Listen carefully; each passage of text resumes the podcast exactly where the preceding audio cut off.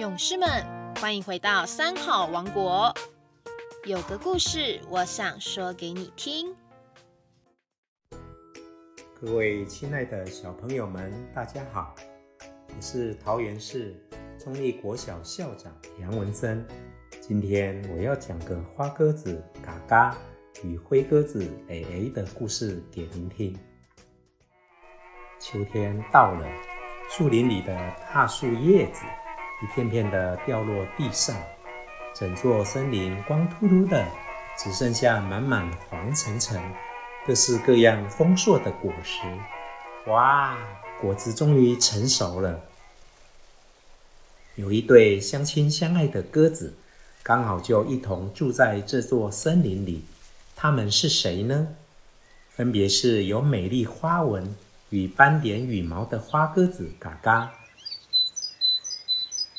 和从头到尾全身灰扑扑的灰鸽子 A A。这天，灰鸽子 A A 用很肯定的语气对花鸽子说：“嘎嘎，秋天过完就是冬天了，我们应该提早做准备，一起努力的多采集一些果子。”才能好好度过接下来寒冷又漫长的冬天。到时候就算有寒流来，或是下大雪，我们都有食物可以吃，不用怕。花鸽子嘎嘎也点点头，同意的说：“嗯，是啊，是啊，我们明天就开始收集吧。”于是第二天开始，嘎嘎和 A A 就付诸行动。每天都勤劳地外出去找果子、采果子。日子一天天过去，灰鸽子和花鸽子的巢里堆满了可口饱满的果子。冬天渐渐地接近了。有一天，灰鸽子像往常一样，勤劳地收集了一整天的果子。当他疲惫地回到家，忽然发现奈安内。奈安呢呢？鸟巢里的果子居然变少了。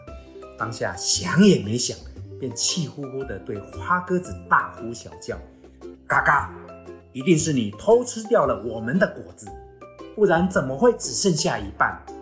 我们采果子是很辛苦的，你怎么可以自己一个人独享，没有告诉我呢？而且你说，你说，你说。”这样子我们怎么度过寒冬啊？花鸽子听了灰鸽子莫名其妙的指控，觉得好委屈，欲哭无泪，心里想：怎么可以这样？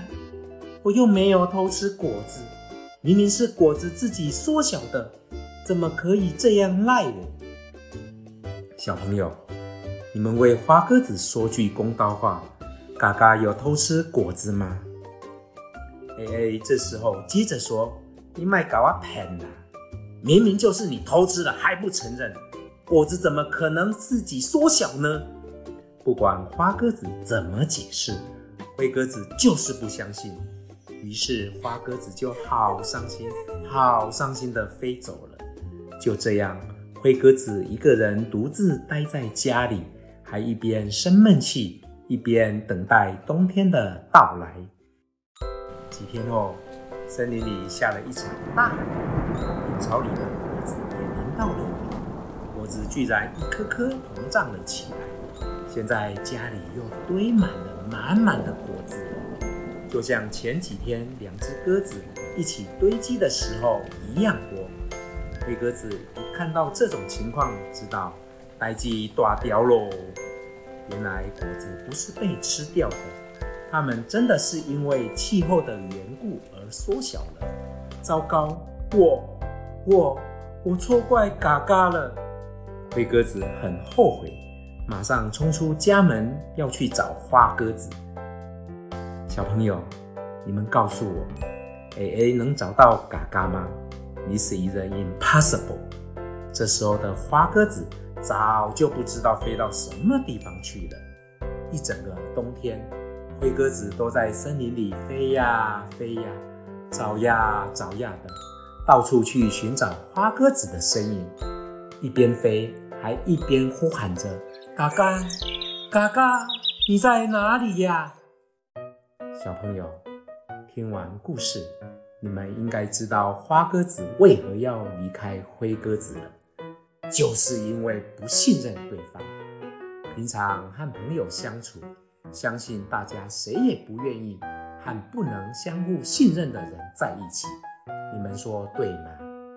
这个故事除了告诉我们朋友之间要能够互相信任之外，我们从灰鸽子 A A 的身上，同时也学到了做事情不能冲动的宝贵经验。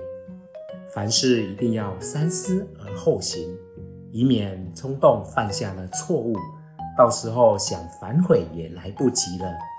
今天校长的故事就讲到这，我们下周三再见喽，拜拜。